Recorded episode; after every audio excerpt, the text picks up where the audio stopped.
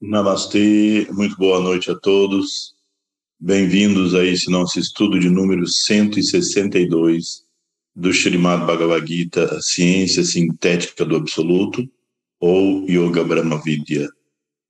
A síntese do conhecimento, da devoção e da ação em busca da realização da verdade suprema, e é a nossa real natureza com isso resolvendo o nosso problema existencial desse sentimento de incompletude, impermanência e finitude que permeia a nossa existência. Vamos começar então, como fazemos sempre, com o mantra dedicado ao Senhor Ganesha e os mantras dedicados ao Senhor Narayana em sua forma de Naranarayana, aquele que governa a todos os yogis, o mestre de todos os mestres. Narayana, Naradeva, o primeiro dos homens, Sarasvati Devi, a deusa da sabedoria, e o grande sábio Vyasa, a manifestação do Senhor para propagar o Dharma através das escrituras sagradas. E aí proclamamos vitória, o estudo da ciência sagrada e reverenciamos a Nara Narayana encarnados como Arjuna e Krishna, aqueles que vieram ao mundo para promover o Sanatana Dharma e proteger a todos os seres. Coloquemos as mãos juntas em Pranamudra no centro do peito. Om Ganana Tua Ganapati Gum Havamahe Kavim Kavinam Upamashravastamam Jeshtarajam Brahmana Brahmanaspata Anashrumbam Nuti Bisida Sadhanam Om Shrimam Mahaganapataye Namaha Om Namaste Naradevaya Namo नारायणाय च बदरीवननाथाय योगिनं पातये नमः। नारायणं नमस्कृत्य नरं चैव नरोत्तमं देवीं सरस्वतीं व्यसं ततो जयामुदीरये। नारा Jagata ististai Shuddha Sankalpanatal Chavande Krishna Arjuna Sara. Om.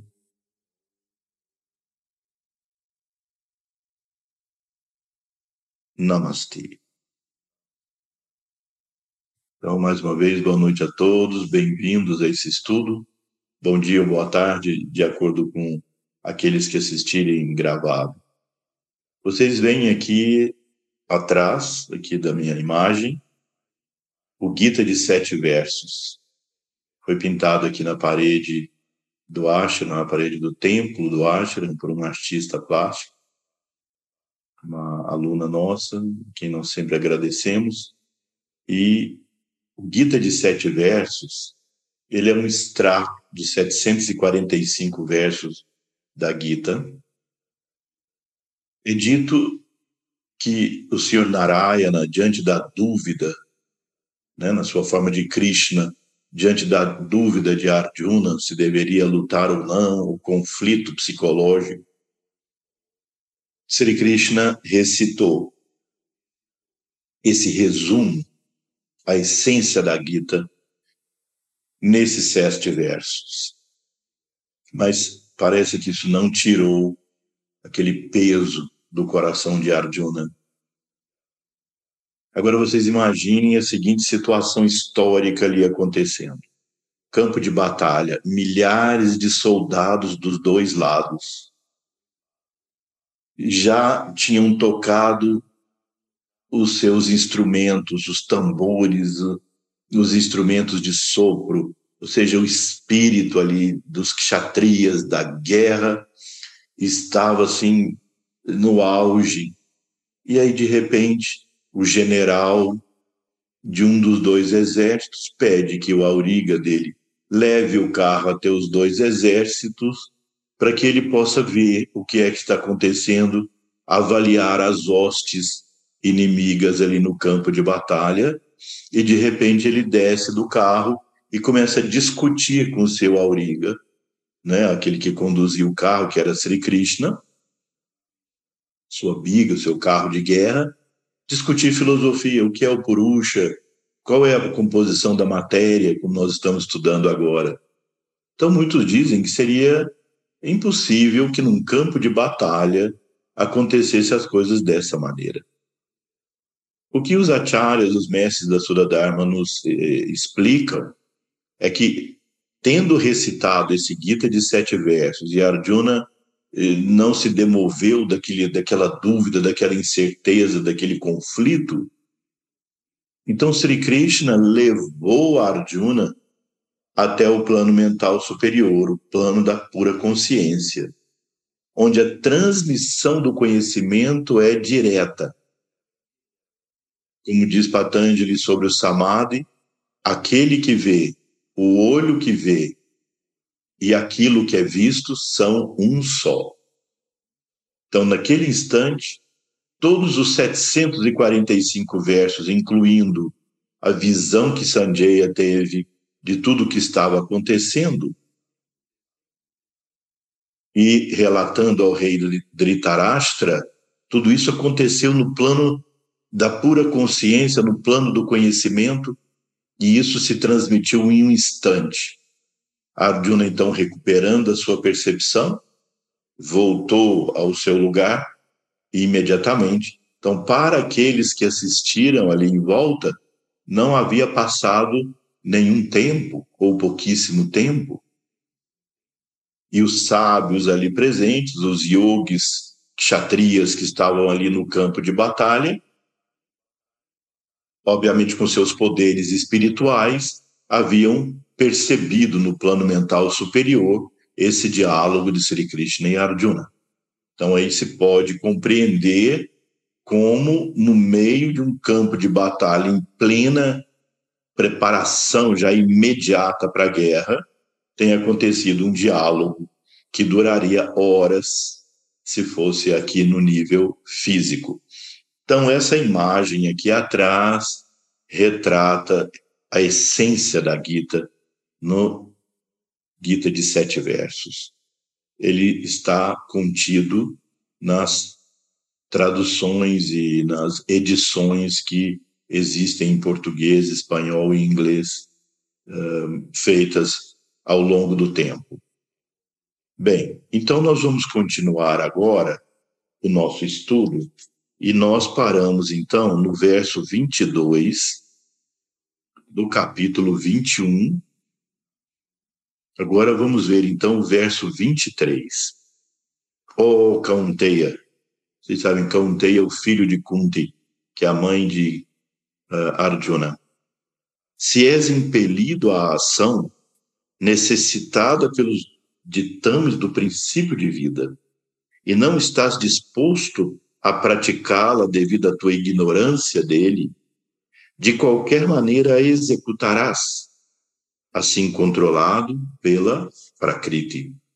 Vamos ver então esse verso que é, na verdade, uma continuação do tema anterior que estávamos estudando.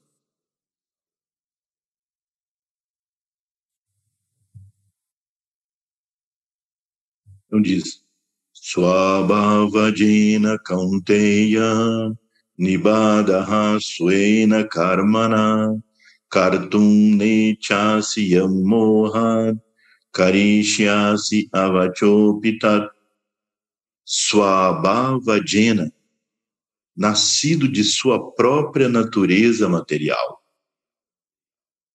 Kaunteya, ó Arjuna, Nibadaha, preso, Suena, pela sua própria karmana, suas ações, Kartum, fazer, na, não, ikshasi, você deseja, e a, o qual mohat,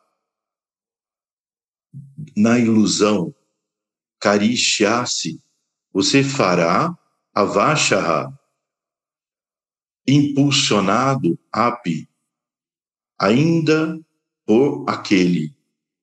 Então, literalmente, não é? Uh, o verso diz assim: Ó oh, Arjuna, a ação que você não executa pela sua ilusão, sendo ela necessária, você vai ser impulsionado, inclinado por sua própria natureza, sua vena, sua vajena. Bem, o, o, o sentido demonstrado aqui é um pouco diferente da tradução que os tradutores para a versão em inglês fizeram do texto da Shuddharma Mandalam. Se és impelido à ação necessitada pelos ditames do princípio de vida, bem, Sri Krishna enfatiza novamente esse Swabhavajena. Ou seja, quem somos nós de fato como pessoas?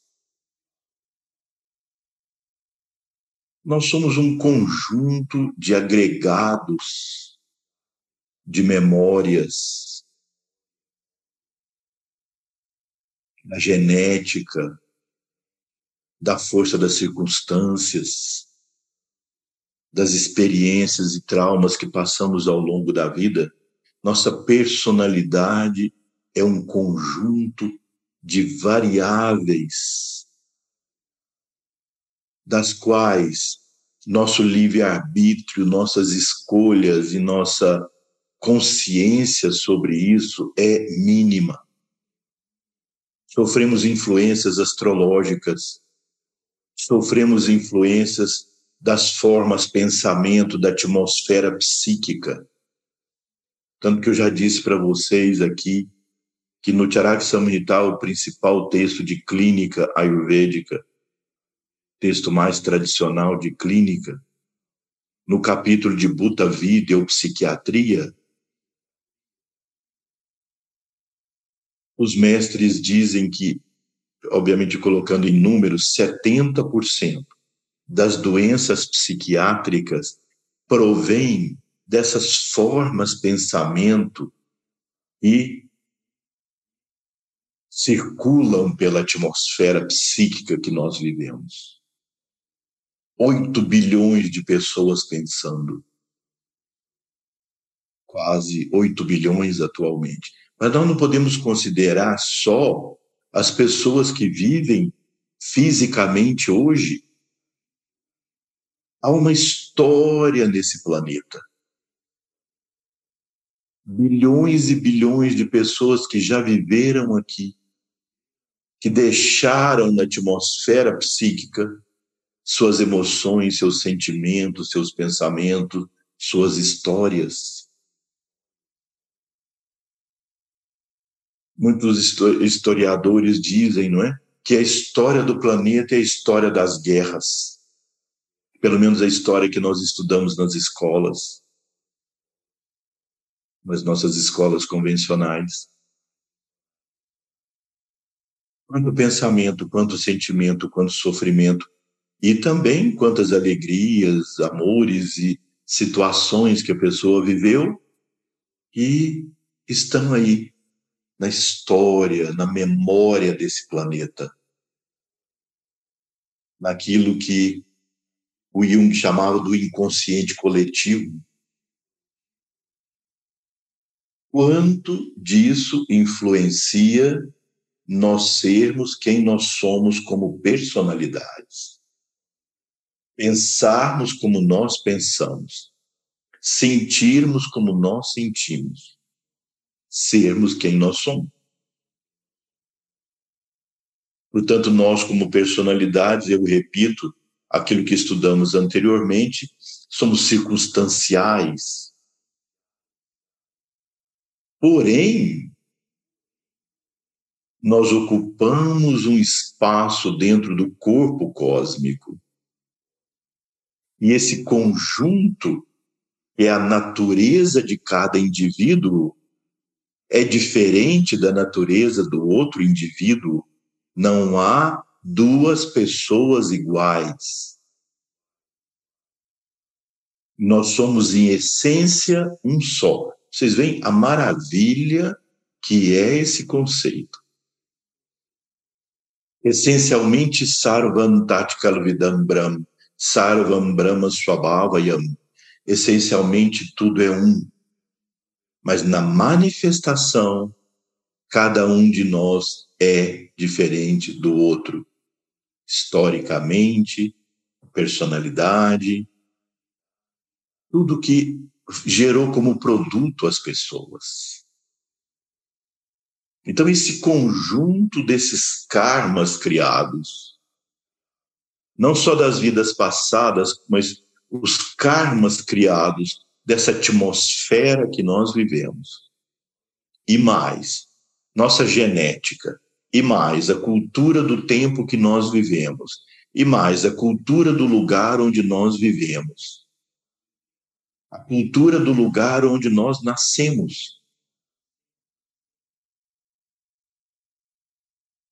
Quando o Ayurveda, por exemplo, vai analisar os critérios que você deve usar para se alimentar, parece tantos critérios, tantas variáveis, que as pessoas, à primeira vista, acham muito difícil seguir. Um dos critérios é onde o alimento foi produzido. Por isso, hoje, por exemplo, muita gente critica o trigo, por exemplo, como alimento saudável. Nós vemos, por exemplo, é, eu, por muitos anos, fui na Itália frequentemente dar cursos e entender a situação de, de saúde, né? Obviamente, assim como nós aqui temos o hábito do arroz diário, eles têm o hábito da massa, da pasta, diariamente, feita de trigo, diferentes tipos de trigos e outras e outros cereais, sem dúvida. Mas a grande maioria consome trigo. E ainda assim você não vê uma incidência de doenças gravíssimo que deveria ser. Um trigo produzido numa região mais fria, que tem um período de hibernação, é diferente do trigo produzido aqui na região do Cerrado. Porque o ambiente promove certos gunas e karmas para as plantas. Guna e karma são gunas são os atributos, as qualidades e karma a ação. Também nós já discutimos anteriormente isso. Se imagine assim, se veja assim como esse trigo ou um romã produzido eh, nos países eh, orientais, um romã que você compra na Turquia e um romã produzido aqui, eles são completamente diferentes, os frutos. Bem, daríamos milhares de exemplos.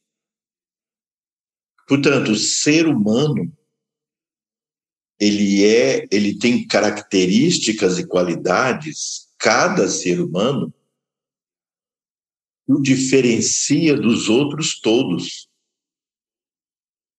Não há, repito, duas pessoas iguais.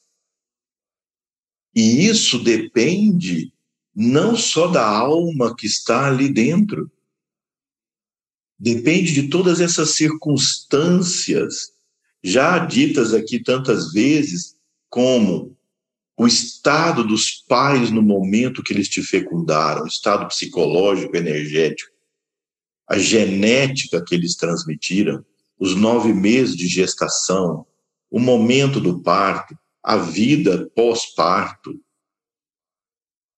Tudo isso gerou uma entidade diferente das outras.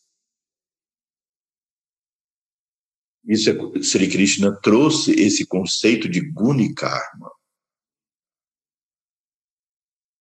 E aqui Sri Krishna está dizendo: quando você não age por deliberação própria, por uma decisão própria, seu guni karma, ou seja, suas qualidades e tendências o impelirão a agir. Circunstancialmente, para aqueles que estão lendo a Gita, Sri Krishna está devolvendo a Arjuna a memória da sua função de kshatriya. Ele foi treinado desde a primeira infância a ser um administrador, um kshatriya, um guerreiro. O valor da coragem, da luta, da determinação. Mais do que a reflexão filosófica, o ensino, que isso caracteriza os brahmanes, Isso não tem nada a ver com o sistema de castas baseado em nascimento. E é o que está vigente na Índia e no mundo. Que é um sistema injusto baseado nas diferenças estruturais, né? baseadas em cor da pele, filho de quem, onde nasceu, quanto dinheiro tem e outras circunstâncias. Aqui, Gunikarma são as qualidades, atributos e talentos que cada pessoa tem, mas também os padrões negativos que cada um traz.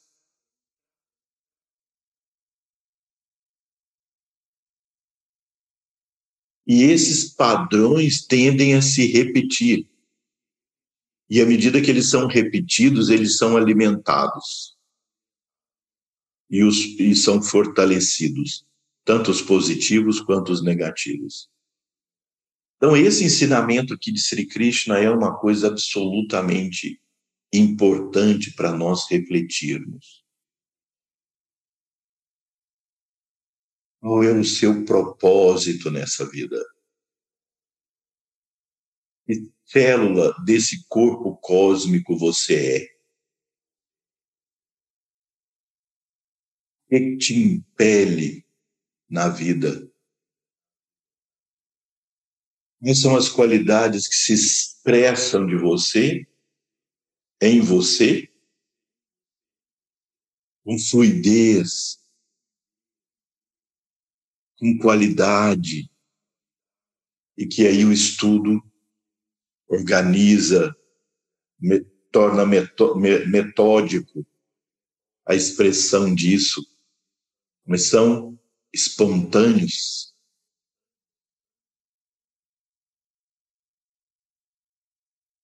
Claro que o esforço individual permite você criar talentos que você não tem originalmente, que fluem de você. Mas sem dúvida que a vida te conduz. Circunstâncias nas quais você expressa essas qualidades. E, ao mesmo tempo, essa negatividade. Como Freud escreveu em um dos seus livros, aqueles padrões negativos que hoje a nossa mente consciente se esqueceu, nós repetimos inconscientemente.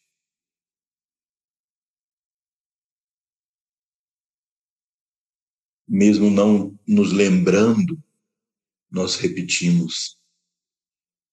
Então aqui Sri Krishna chamou a atenção de Arjuna para isso. Se você não respeita e não expressa essas, esses talentos e esse propósito natural que você tem para a vida, o que te impele a levantar de manhã, você está procurando o quê? O que, que te move? Quando aquilo que nos move se afasta da nossa natureza real e nós construímos uma persona para nos relacionarmos mais facilmente com o mundo. Nós criamos uma carapaça, uma máscara para facilitar a relação de excesso de adaptação às circunstâncias que trazem maior acomodação para a nossa vida e momentaneamente nos liberta de uma angústia, isso gera sofrimento, porque vai haver constantemente um sentimento de inadequação. De que me falta, me falta, me falta. E isso também cria uma necessidade do reconhecimento, da aceitação do outro. E aí nós flutuamos mentalmente de acordo com a flutuação da mente dos demais.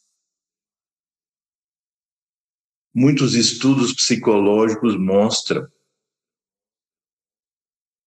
o principal sintoma dessa identificação terrível que nos leva ao sofrimento. Essa identificação que nós temos com os nossos padrões mentais tem como principal sintoma, eu dizia, a necessidade de consideração uma necessidade desmedida de nós fazermos parte de alguma tribo. E quando nós entramos nas tribos, nós nos vestimos como a tribo, pensamos como a tribo, temos trejeitos da tribo, viramos um camaleão da tribo. E aí nós nos sentimos mais calmos, porque parece então que a tribo nos protege e nós nos identificamos.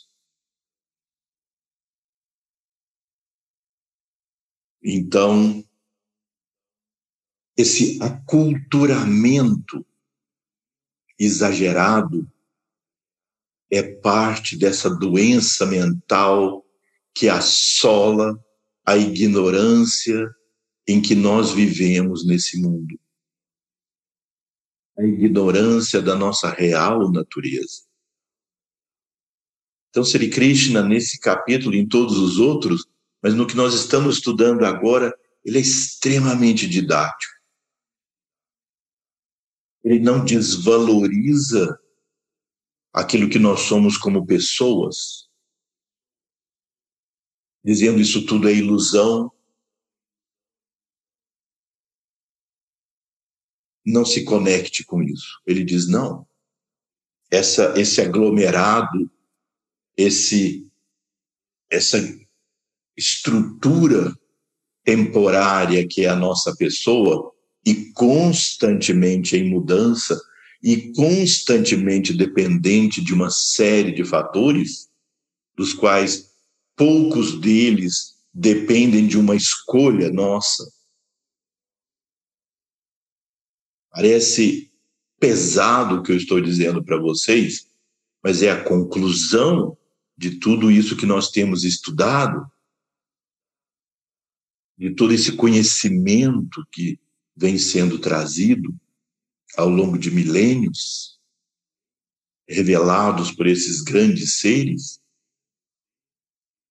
Então, respeito a essa nossa natureza, aquelas qualidades gunikarma que cada um de nós apresenta. Então, é muito importante E esse Guni Karma, eu mostro aqui para vocês, se chama então Guni Karma Vibhaga.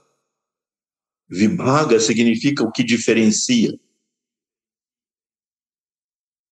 É interessante esse conceito. Nós estamos procurando um, o único, a verdade suprema que nos liberta, mas ao mesmo tempo vivendo nesse mundo e projetando uma individualidade, nós expressamos as infinitas possibilidades de diferenciação. Cada um de nós, então, expressa essa individualização. Isso se expressa por meio de Gunikarma. Quando então nós buscamos conhecer esses nossos talentos e natureza, o que é que isso nos traz? Eu elenquei aqui algumas coisas que isso pode nos trazer. Primeiro, autoconhecimento. Ao entender nossa natureza e quais são nossas tendências, podemos tomar decisões mais conscientes e alinhadas com nossos valores e objetivos.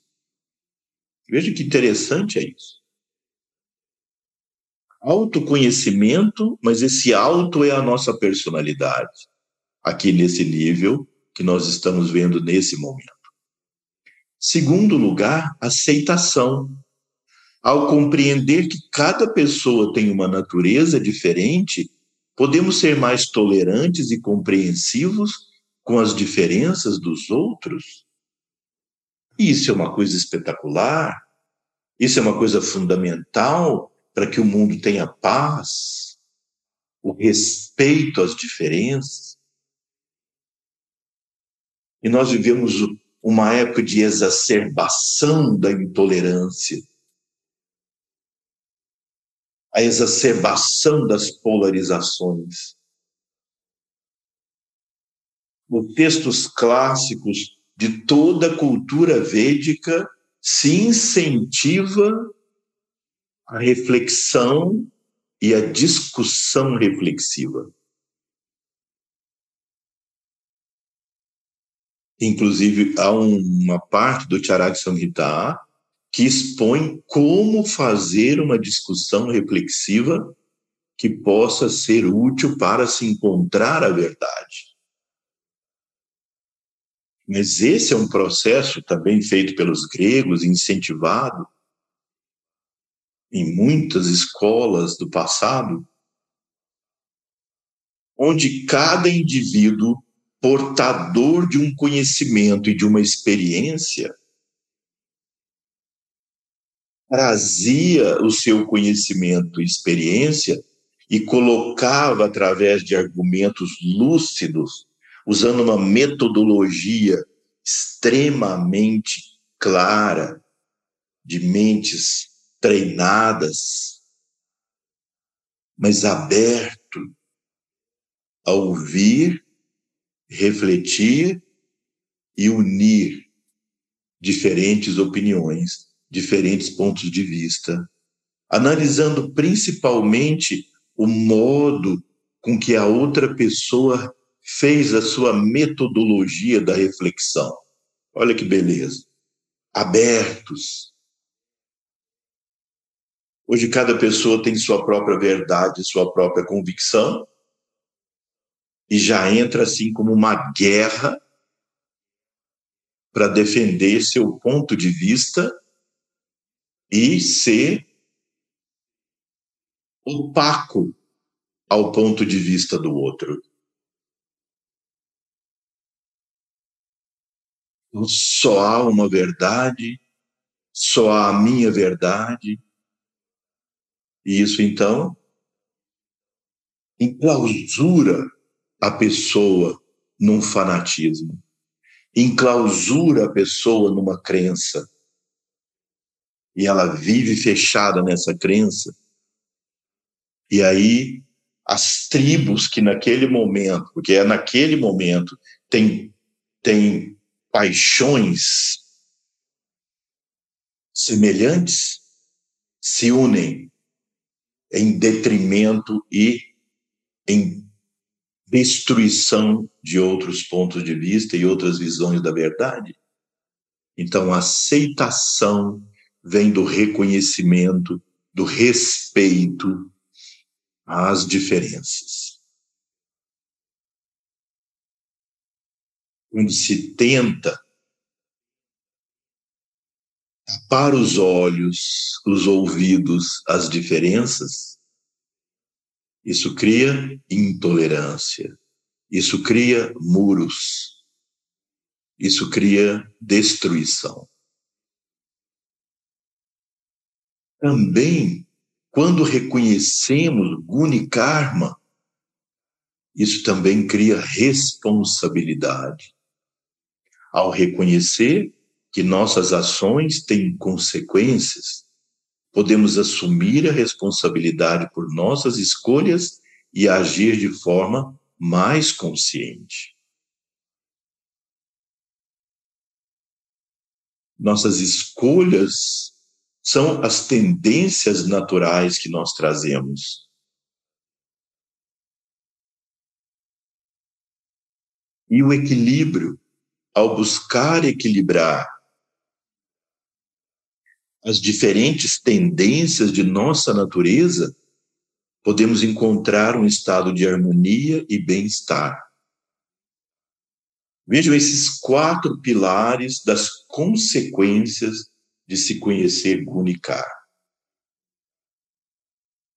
Quando nós, dentro do estudo do Ayurveda, vamos estudar, por exemplo, Gunikarma das plantas, e do, das substâncias terapêuticas. Isso se chama Dravya Guna Vigyana, a ciência que estuda os dravyas ou substâncias terapêuticas, seja elas quais forem, à luz de suas qualidades. Há um estudo extremamente interessante feito na Universidade de Benares, na Índia, Banaras Hindu University, uma imensa universidade extraordinária na cidade de Varanasi Benares, e ela ela iniciou com através do Hindu College, que foi criado pela Madame Blavatsky, associada com o Swami Subramaniananda, que foi nosso mestre né, externo, nosso mestre, o mestre da nossa linhagem, e também com o Pandit Malavia, que foi o, o principal uh, idealizador dessa, desse college, desse, dessa faculdade, que depois se transformou numa imensa universidade, que todos, se forem à Índia, deveriam passar um dia ali conhecendo essa universidade. Extraordinária. Tem um templo lindo lá dentro, artístico, uma cidade imensa. Tem todas as ciências modernas estudadas profundamente ali, tem o Ayurveda, tem tudo isso. Mas a Banaras Hindu University fez um estudo muito interessante sobre, por exemplo, as propriedades medicinais de algumas plantas com maior propriedade, a mesma planta, com certas propriedades para tratar excesso de vata, de pita, de kapha, dentro do Ayurveda. E correlacionando com as constelações, os nakshatras. Nos textos da Shuradharma Mandalama e, na, e nas práticas que os mestres nos enviam, existe, existem os dias, Panchanga, os cinco dias mais auspiciosos para você executar suas práticas. Então, o dia da lua cheia, o dia da lua nova, a sexta-feira é considerado um dia muito auspicioso, dedicado à Mãe Divina, Bhagavan Mitradeva. O outro dia, considerado também muito auspicioso para a meditação, é o dia em que o Sol passa de um signo a outro dentro das doze casas do zodíaco, que tem semelhanças, mas tem muitas diferenças também com uh, o zodíaco ocidental, mas é a mesma divisão de 12 casas, com o mesmo número de graus. E o outro dia é o dia que a, a Lua passa pela constelação chamada Shravana. Isso dura um dia, um dia e meio.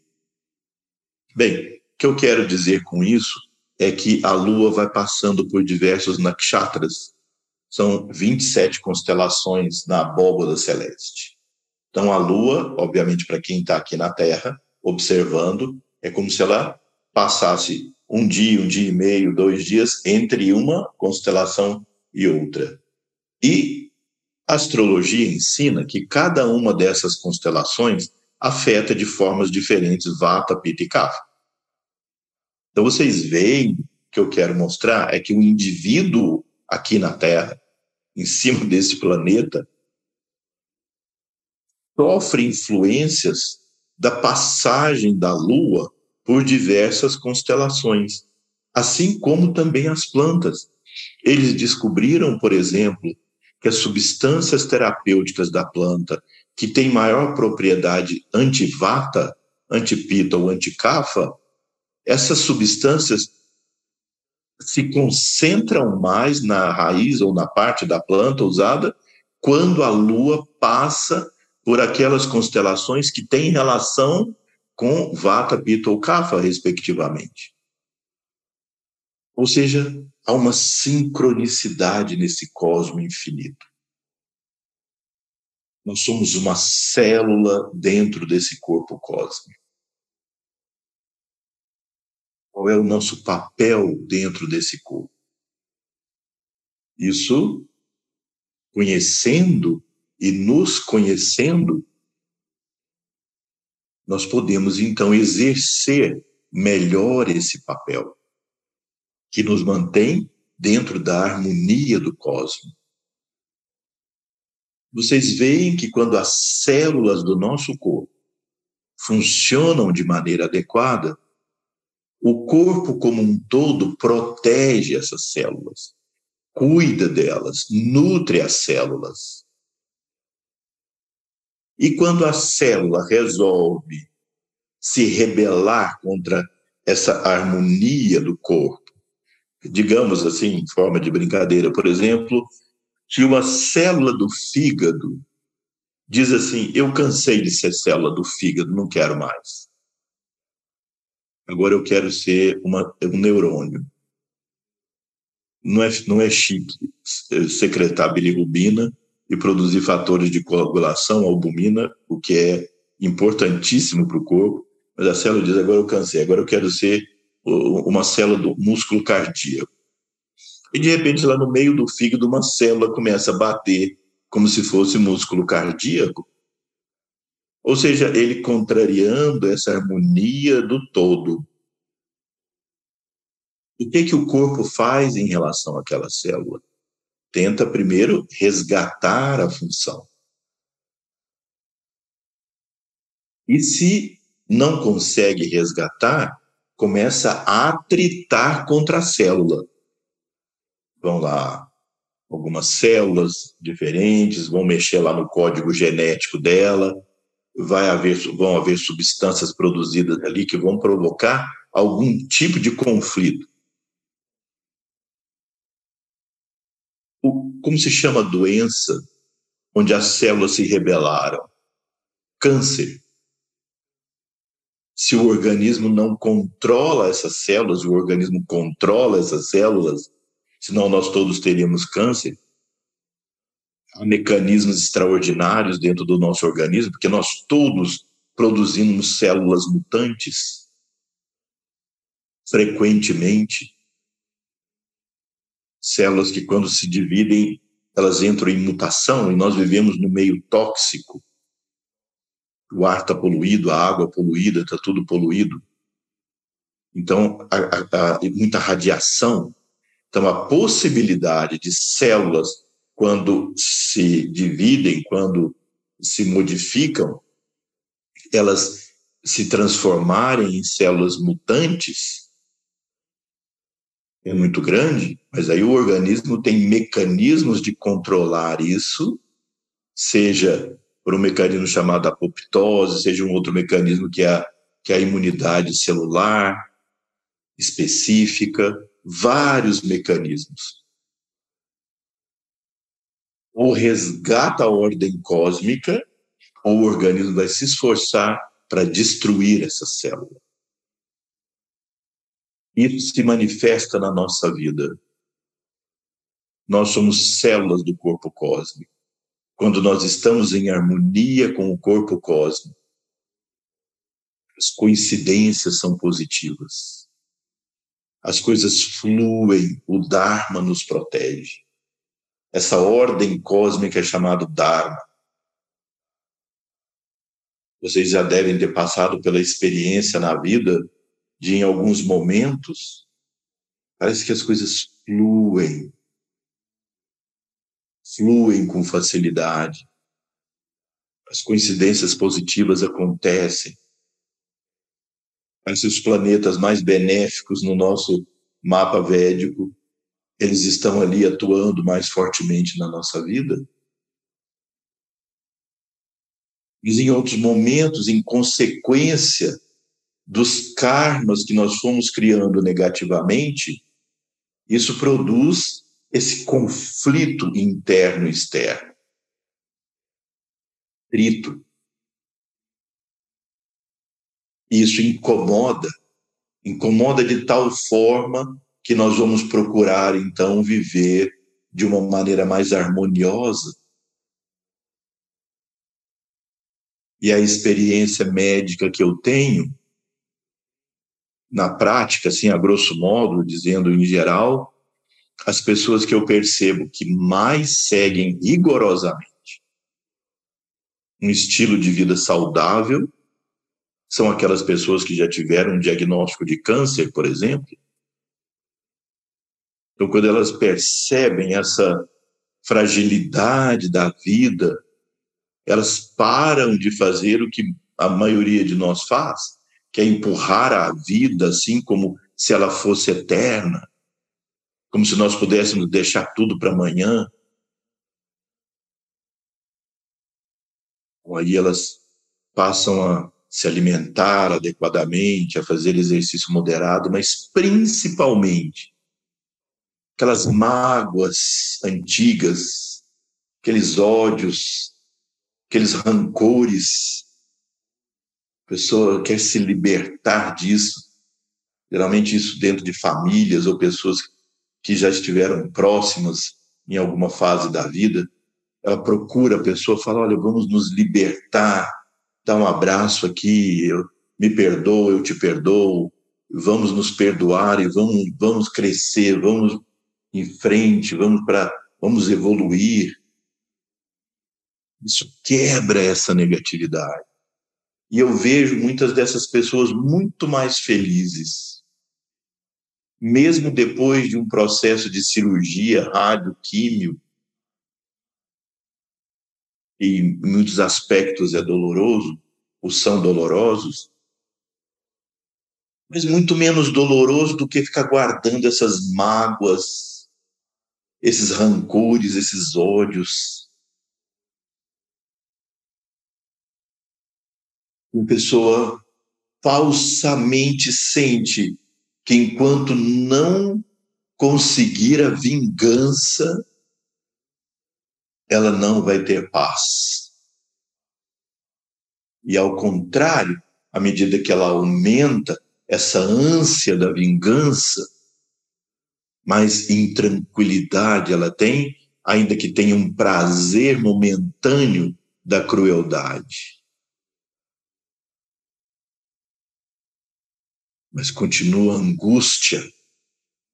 Quando essa pessoa que percebe a vida assim se liberta. Então, a doença, em muitos casos, ela serve como um, um direcionamento para a vida. Como um, uma reorganização do rumo da vida. Mesmo as doenças psicológicas. Eu talvez diria principalmente as doenças psicológicas. É a necessidade de uma reestruturação da vida. E a sociedade permitir que essa pessoa possa reorganizar ou ajudar essa pessoa a reorganizar a vida.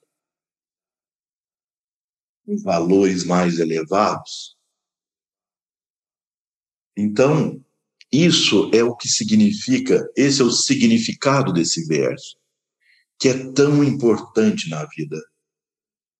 As plantas, a natureza muda de acordo com o lugar, as circunstâncias, a época do ano. Um fruto dado numa época, que é a época natural dele, tem um sabor especial aquele criado artificialmente, produzido artificialmente, para dar numa outra época, que não é da safra normal, natural dele, não é a mesma coisa. Não tem o mesmo sabor, não tem as mesmas qualidades. Então, assim, procurar quais são essas qualidades naturais que você expressa e os padrões negativos que você traz, trabalhar sobre isso, alimentar esses positivos e transformar os negativos. Mesmo que você necessite, é um trabalho individual, mas a ajuda de profissionais, de pessoas que possam te ajudar nisso. É claro que alguns padrões são extremamente fortes. Então, Sri Krishna está dizendo para o Arjuna: respeita a sua natureza.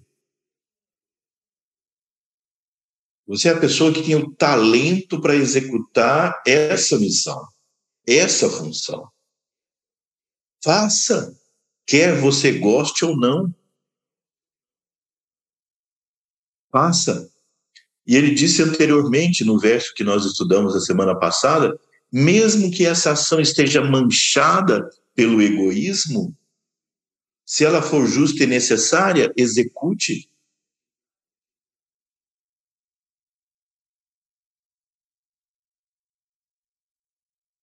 E aí, em conclusão, eu gostaria de mostrar uma outra coisa. Então, não se esqueçam disso aqui, Guni Karma Vibhaga. Autoconhecimento, aceitação, responsabilidade e equilíbrio.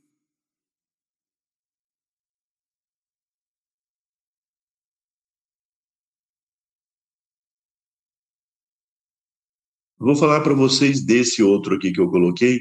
De acordo com os ensinamentos do Sanatana Dharma, existem cinco fatores que entram em jogo na determinação do resultado de cada projeto de felicidade na vida de uma pessoa. Isso não é uma não é uma conclusão minha, eu trouxe dos estudos desses textos. Primeiro, depende do seu próprio esforço, obviamente, sua yatna. Segundo, o esforço e a contribuição dos outros envolvidos para a Yatna. Por exemplo, se nós estamos executando aqui a ação de estudar, expor o conhecimento que os mestres nos ensinaram, eu dependo da colaboração de vocês, como pessoas que vêm aqui toda semana estudar comigo. Senão, a minha função de fazer isso eh, não vai se completar, de certa forma, depende da participação de todos vocês, ou de alguns de vocês, ou de um de vocês que seja. Depende também das circunstâncias, circunstâncias ambientais, as circunstâncias institucionais do momento que você, as circunstâncias financeiras, porque nós temos ótimos projetos, mas às vezes não conseguimos concretizá-los por falta de algumas dessas circunstâncias, as circunstâncias temporais, que às vezes não está no tempo adequado, as circunstâncias locais, etc. Isso se chama paristiti. depende do karma individual e do conjunto, ou seja, o karma combinado de todos os envolvidos. E depende da graça dos deuses aqui, por isso que Deva Kripa, ou do Deus cósmico, ou dos deuses, que são nada mais, nada menos do que expressões do mesmo um, com seus vários poderes. Então, quando falar graça dos deuses, não depende só do seu karma individual e coletivamente, depende do fluxo, do tempo, da graça divina. O Dharma se adapta a tempo, lugar e circunstâncias. De repente, o seu projeto não atende o tempo, lugar e circunstâncias do fluxo da vida. E vem do Senhor Narayana, flui através dos sábios e chega até nós, dos grandes seres divinos. Alguns que já viveram nesse mundo em forma masculina e feminina, e outros que, que são seres angélicos eles são instrumentos da graça divina chegar até nós. Muito, eventualmente, nossos projetos podem não estar de acordo com essas, esses cinco itens. E visto que há apenas um fator sobre o qual temos controle, que é o nosso próprio esforço individual, somos aconselhados a trabalhar com o melhor de nossas habilidades e não nos preocuparmos com o resultado. Aqui, não preocupar com o resultado, obviamente, não é preocupar se seu projeto vai se concretizar e, e, e vai evoluir. É claro que você vai se preocupar com isso, não porque que você faria o projeto. Aqui, não se preocupar com o resultado significa se fazendo o seu esforço máximo, as coisas forem numa outra direção. Perceba que pode ir numa outra direção e dar um fruto diferente daquele que você planejava. E que, em certas circunstâncias, pode não ser tão grandioso quanto o que você queria, mas foi suficientemente bom. Pode não ser tão extraordinário, mas cumpriu o seu papel. Ou pode ter sido, inclusive, muito além do que você esperava. Então, não se apegue, não se prenda com um resultado para onde isso vai. Faça o seu papel. Um dia todos nós vamos abandonar esse planeta. Vamos deixar um legado. Alguns vão se agradar com o legado que nós deixamos, outros vão sentir desagrado com o legado que nós deixamos, e outros vão ser completamente indiferentes ao legado que nós deixamos. E o, isso não importa. Importa que você fez aquilo que julga adequado, correto, e que é o seu projeto de vida. Por isso, é fundamental nós termos ideais, cultivarmos ideais, cultivarmos objetivos e, obviamente, buscar concretizá-los. Não ficar só no campo das possibilidades, esperando que algo aconteça para resolvê-lo. Esse foi um dos grandes ensinamentos que todos nós que convivemos com Srivajra e Yogidasa, nós tivemos, porque é o exemplo da vida dele. E ninguém perguntava qual é o significado do seu nome espiritual. Vajra Yogi Dasa. Ele dizia, não representa grau nenhum, porque eu não sou nenhum desses grandes yogis, ele dizia, e nem sou o dasa, que seria o primeiro grau daqueles que estão trabalhando pela sua evolução. Não significa isso, significa dasa significa servir. Vajra significa a arma de Indra, o raio, ou seja, o poder. Então, o nome dele significa o poder unido yogi ao serviço. Então, ele foi o exemplo de vida com todas as dificuldades, inclusive no reconhecimento das suas próprias limitações. Ele sempre foi altamente honesto com ele mesmo, com, compreendendo as suas limitações. E às vezes, para nós, os discípulos, era até exagerado isso, porque nós o víamos muito grande e ele não se colocava nessa posição. Mas é o esforço do indivíduo, né? movido por um ideal. Tem uma visão geral e um propósito. Aplique-se, mas aceite que seu esforço sozinho nunca será o fator decisivo. Se você falhar, aceite de boa fé e siga em frente. Faça o melhor que você puder. dentro das suas capacidades, faça o melhor que você puder. E entregue o fruto disso. Isso te dá liberdade, te dá vontade, te dá determinação. Seja inquebrantável nos seus objetivos e ideais tenha, obviamente, a flexibilidade de perceber como se adaptar e elevar para realizar seu projeto de vida. Mas você será impelido. Vou contar para vocês também uma história pessoal. Indo na minha infância e adolescência, até os 15 anos, 16 anos, meu gosto maior, do ponto de vista da ciência, era sempre física e matemática. Eu sempre fui muito. Uh, gostei muito de matemática, física, cálculo, estudava muito isso e sempre estudava a física, a matemática de anos de escola na frente da que eu estava. E quando eu tive que escolher minha, minha profissão ali pelos 16 anos, 17 anos, quando eu já estava no último ano preparatório para o vestibular, no terceiro colegial da época, eu optei por fazer medicina.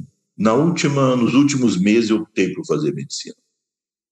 Porque eu achei que seria melhor para minha pessoa esse embate do relacionamento mais próximo que produziria em mim um crescimento e maturidade maior do que eu me isolar no laboratório, em cálculos de física, e, e, e principalmente porque eu gostava mais era de astrofísica e a física das partículas, ou seja, era uma coisa abstrata demais. E eu viveria, então, muito afastado do convívio. E eu sentia necessidade de que esse convívio me ajudaria a me desenvolver como pessoa mesmo com as minhas deficiências nesse, nessa área. Então, resolvi fazer medicina. Anos depois, quando eu fiz meu mapa astrológico védico, e eu não gostava de biologia, dessas coisas assim, tanto quanto de física nessa época, ia no hospital, via aquilo ali, não me parecia uma coisa que me agradava muito. Anos depois, quando já eu já estava, já tinha feito, estava fazendo medicina, que eu encontrei a astrologia védica também, não é? Já estudar a cultura védica já era muito anterior a tudo isso. Mas quando eu comecei a estudar ao longo da minha da minha formação médica, o Ayurveda e depois a astrologia, eu comecei, aí eu percebi que a minha constelação, eh, minha constelação principal, aquela que domina a minha vida, a minha nakshatra, é Ashwin, Ashwin são os Kumaras, são os médicos celestiais. Então, mesmo que eu achasse que meu talento era mais na área da física, se eu me dedicasse a isso, astrofísica, física de partículas, provavelmente eu ia desenvolver algo que ajudasse na cura e na saúde das pessoas, porque aquilo parecia e parece ser o meu dharma. O mapa me mostrou, mas as pessoas não precisam do mapa todas para saber. Estou dando só um exemplo de como às vezes você se esforça por ir por um caminho, mas a vida te conduz numa outra direção que acaba sendo mais apropriado para a sua natureza. E é isso que esse verso diz. Se você não for compelido, impelido pela, pela sua vontade, a natureza vai te conduzir através das tribunas e do seu karma. O próximo verso diz: Aqueles que, com a visão do conhecimento, descobrem a mútua relação entre o kshetra, que é a prakriti ou matéria, e kshetragna, que é o átomo, o princípio de vida, como também o modo de libertar-se da escravidão, da escravidão da matéria, alcançam a suprema meta. Então vamos ver esse verso.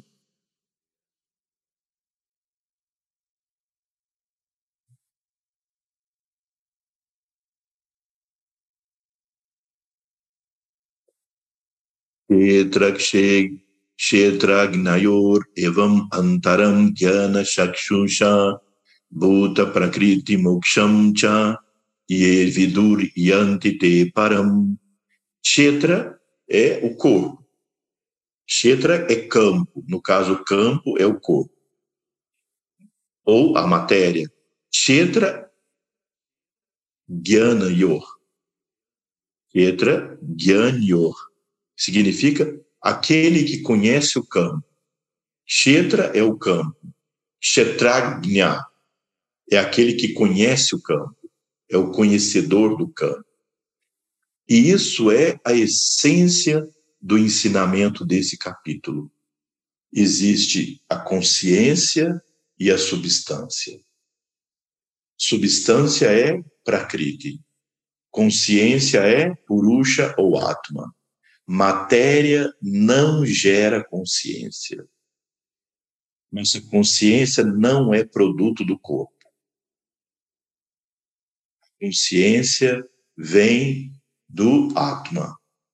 Foi aquele célebre exemplo que eu dei para vocês já em, duas, em dois estudos passados sobre o fogo que move a água, que move o, o, os pedaços de legume. Assim, o Atma gera consciência, que gera vida, que faz esse corpo falar, pensar, se mover. Então é Kshetra e Kshetragnya. Quem consegue compreender a diferença dos dois e não fica preso ao conceito de que a matéria gera consciência, não é? Jnana Chakshura, aquele que desperta o olho do conhecimento. E isso é o fundamento. Você, nós todos precisamos desenvolver cada vez mais discernimento. Mas é o discernimento que não é só para tomar decisões sobre o dia a dia da nossa vida, nossas atividades é o discernimento para encontrar, perceber o eterno no meio do transitório. O que é transitório? Essa personalidade, essa pessoa. O que é eterno? É a consciência que faz essa pessoa existir. Essa pessoa, não só esse corpo, mas essa pessoa é o transitório, é o kshetra. A kshetragnya, aquele que vê o campo, que conhece o campo, é Paramatma ou Purusha, a consciência cósmica. Jnana Chakshura, que tem essa o olho do conhecimento. Bhuta Prakriti Moksham. Bhuta é a entidade, a, a entidade viva. Prakriti Moksham se liberta desse domínio da Prakriti. E, inclusive, a Prakriti aqui se refere à mente, porque a mente é matéria. A mente não é consciência, mente é matéria. A consciência se vinculou à matéria. E aí, a matéria, com os sentidos e a mente, escravizam essa consciência. Mas é só o produto temporário dessa desse mergulho da consciência na substância. Cha e e quem vidur conhece yante se aproxima te eles param do supremo. Então, aquele que percebe com o olho do conhecimento a diferença entre o corpo e o conhecedor do corpo, ou entre Kshetra e Kshetragna, que num nível ainda mais alto não é só o corpo, que é entre a matéria e a consciência ou purusha. Nesse processo, ele se liberta da escravidão, da escravidão da mente e obtém a suprema meta, que é a realização da nossa natureza. Eu trouxe aqui mais um mais um uma cotação feita dos, dos textos clássicos, existe um comentário muito interessante de Sri Sridhara Swami, do Rudra Sampradaya. Sridhara Swami foi um grande sábio do passado. Ele segue a linha chamada Rudra Sampradaya. Dentro das ordens Vaishnava, dos devotos de Vishnu, aqueles que veem o Supremo Vishnu significa omnicompenetrante, aquele que compenetra tudo. Vishnu não é só a forma da preservação, Vishnu é omnicompenetrante. Existem quatro ordens principais dentro das linhas que têm devoção pelo Supremo na forma de Vishnu. Uma delas é essa Rudra Sampradaya. Sampradaya significa uma linha de tradição. Ela foi talvez não criada, mas codificada e organizada por um sábio chamado um, Vishnu Swami, que viveu no início do, do primeiro milênio depois de Cristo. Vishnu Swami teve vários discípulos e na sua linha discipular tem um grande sábio chamado Nimbarka. Nimbarka ou Nimbarkacharya. Nimbarka é um dos grandes baluartes da cultura védica. Ele também escreveu baixas e comentários do Bhagavad Gita. E aí, um dos discípulos dele, ele, ele desenvolveu um dos sampradayas, uma ordem chamada uh, Dueita Dueita. Ele buscou conciliar os conhecimentos das três grandes linhas, Advaita de Shankaracharya, Visista Dueita de Ramanuja e Dueita de Madhava. Ele buscou conciliar, desenvolvendo essa, esse conhecimento chamado uh, Dueita Dueita, as duas coisas juntas reconhecendo que os dois são reais. A adoração do absoluto, ele diz que tudo no universo é um só, Brahma, mas ele não dá o exemplo nem da cobra e da corda, que nós já falamos anteriormente, e nem do bloco de argila que você forma várias coisas. Ele dá o exemplo da onda no oceano. A onda é uma diferenciação da água do oceano.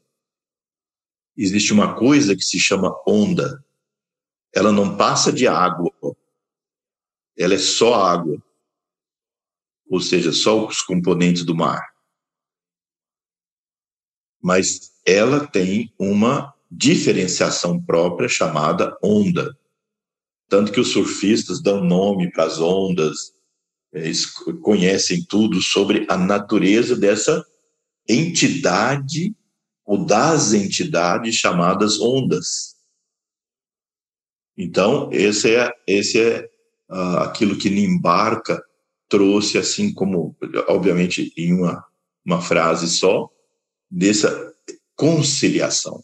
Então, dentro dessa linha, ela é chamada Rudra Sampradaya, e vocês sabem que Rudra é um dos nomes de Shiva. Então, por que uma linha que reverencia o Supremo como Vishnu se chama Rudra Sampradaya?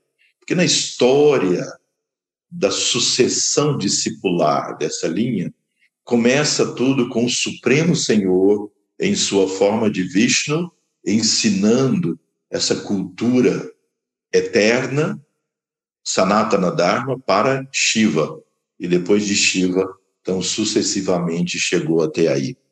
Então, há um comentário do de Sri Swami, que faz parte dessa linha de Rudra Sampradaya, ele escreveu também um baixo um comentário, veja só, eu extraí um pedacinho desse comentário sobre esse verso especificamente. Ele diz: eu me curvo ao Senhor Supremo Krishna, que apareceu como filho de Nanda Maharaj em Vrindavan. Quer dizer, ele está falando da pessoa histórica chamada Krishna. No final do Dwapara Yuga, assim como também nós defendemos essa ideia e muitos, que Sri Krishna veio na transição do Dwapara Yuga para o Kali Yuga, justamente para trazer o conhecimento do Kali Yuga. E que tem a natureza de Ananda, ou bem-aventurança sem fim, que eloquentemente elaborou e esclareceu de forma concisa o que geralmente é mal compreendido, isto é, vejam aqui, isso é o principal, a diferença ou distinção entre prakriti e transitória, o substrato material que permeia a existência física. Então ele chama a prakriti é transitória, porque ela está sempre em movimento. Ela, como substância, é eterna, mas no seu movimento ela é transitória. E ela é o substrato material que permeia a existência física. E, por outro lado, o eterno Purusha. Então, esse é o coração do ensino desse capítulo. A distinção entre Purusha e Prakriti, entre consciência e substância, mas que essencialmente eles são Brahma. Os, o eterno Purusha, o ser supremo, que se manifesta como Paramatma, a alma suprema, em todo e qualquer diva, que é a alma individual, ou ser corporificado em toda a criação, e a expressão de Brahma, ou substrato espiritual que permeia toda a existência. Vê que é um grande sábio né, para colocar as coisas de maneira tão precisa e clara, descrevendo então o ensinamento desse verso. Ou seja, Sri Krishna aqui nos dá a receita do que fazer. Um olho do conhecimento, ou seja, com discernimento. Você tem que colocar a luz do seu conhecimento. Quem sou eu? Qual é a minha real natureza? Essa capacidade investigativa, baseado nesses conhecimentos corretos, use esses conhecimentos como ferramenta para se investigar, para se analisar. Não venha com a resposta pronta já. Em alguns momentos, sim, eu sou o átomo, eu sou o ser durante a meditação. Mas faça também essa prática reflexiva. Vá se investigando quem sou eu de fato. Eu sou esse pensamento, eu sou esse desejo, eu sou esse medo, eu sou essa mágoa. Não, porque isso tudo passa e eu continuo. Então vou me investigando, né? Descobrem a mútua relação entre Kshetra e Kshetragna, como também o modo de se libertar da escravidão da matéria. Qual é o modo de nos libertarmos da escravidão da matéria? é tudo que nós já estudamos em todos esses capítulos até aqui. Seja do ponto de vista do desenvolvimento de uma mente disciplinada, organizada, controlada, o desenvolvimento dos padrões éticos de vida, prática do sadhana, a prática da autoinvestigação.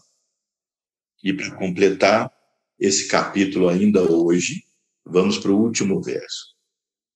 Deste modo foi revelada em sua totalidade a verdade a respeito do corpo, ou kshetra, ou prakriti, a meta que deve ser conhecida, purusha ou kshetragna, e também o conhecimento dos meios para consegui-la. Meu devoto, conhecendo isto, está capacitado para alcançar o discernimento átomo.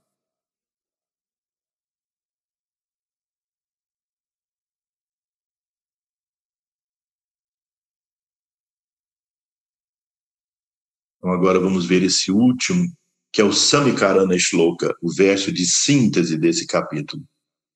Iti kshetram tata yeyam shoktam samasataha madbhakta etad vigyana madbhavayopapadyate iti, este kshetram, esse campo, tata e gyanam, os meios do conhecimento, Gneyam, o objeto do conhecimento, Cha e Uktam, revelado, Samasataha, em síntese, Madbhaktaha, meus devotos. Então aí, veja, Sri Krishna coloca uma questão importante.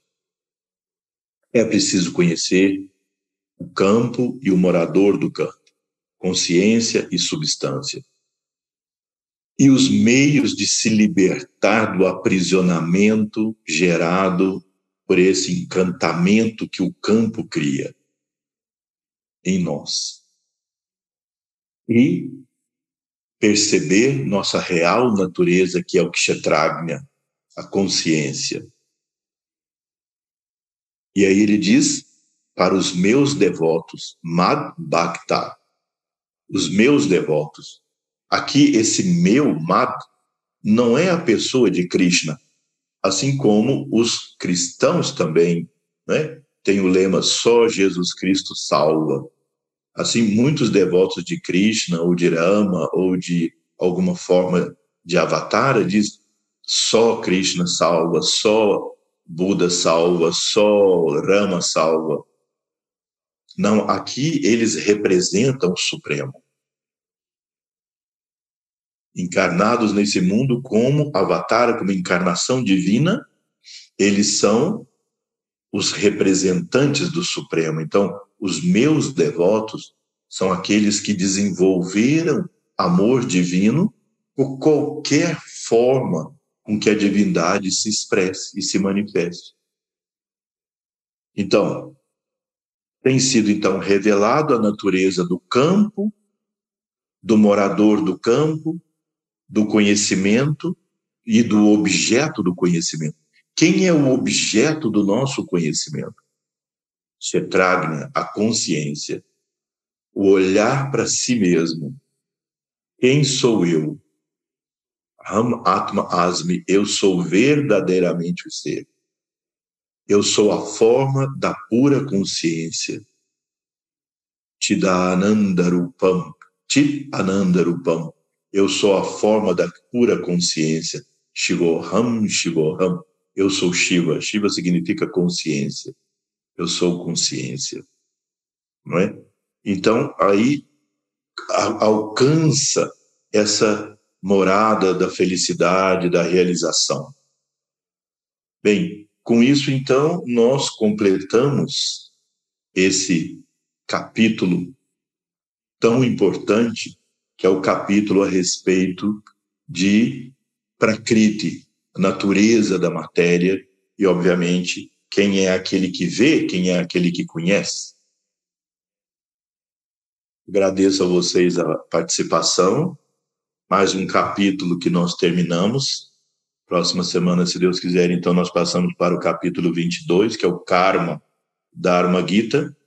Vamos agora, vamos fazer o mantra uh, uh, tradicional que completa um capítulo, citando o nome do capítulo, não é? Pela graça de Sri Krishna e Arjuna, nós tivemos acesso a esse, a esse conhecimento, agradecemos pela revelação, o Upanishad, que é a revelação divina, e então, em seguida, o verso de Shankaracharya, que diz: Eu sou a forma da pura consciência.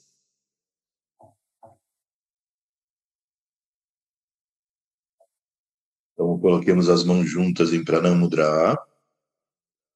Om Tat Sat Ichirimad Bhagavad Gita Su Upanishad Su Yoga Brahma Vidya Yoga Shastri Shri Krishna Arjuna Samvadi Prakriti Dharma Gita Namakaram Ekam Vishati Dhyayam Om Tat Sat Om Tat Sat Om Tat Sat Om Na Punyam Na Papam Na Saukyam Na Dukam Na Mantro Na Tirtam Na Veda Na Yajnam Aham Bhojanam Na Bhojanam Neva Bhojam Nakrita Chidanandarupam Advaitam Chidanandarupam Advaitam Satyam Shivam Sundaram Chidanandarupam Shivoham Shivoham Namastê. Muito boa noite a todos e até nosso próximo encontro. Que tenham todos uma boa semana. Namastê.